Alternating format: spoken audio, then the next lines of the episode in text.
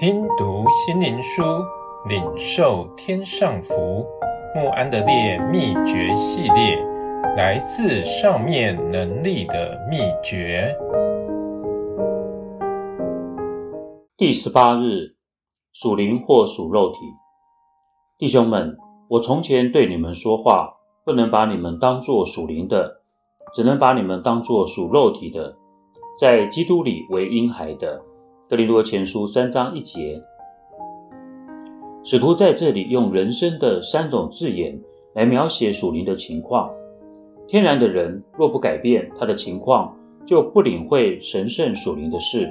格林多前书二章十四节，只有属灵的人才领悟属灵的事。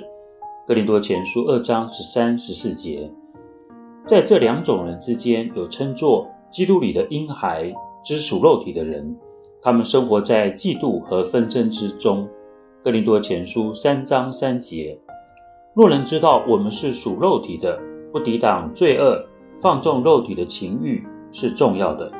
这种思想会使我们不在乎罪恶过犯存在于我们的生活中。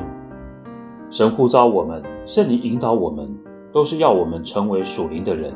就是每天祈求被带领进入属灵生命的人，主耶稣应许赐下圣灵给门徒，是因他们完全降服于圣灵大能的引导。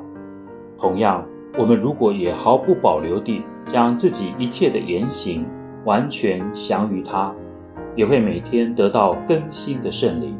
哦，愿我们的眼睛为此开启，使我们看出正确蒙福的途径。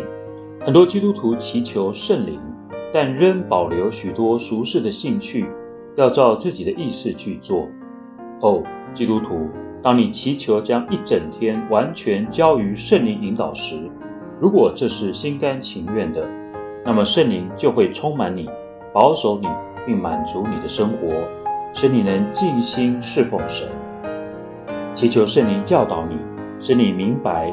完全顺服去侍奉神是可能的，也是蒙福的生活。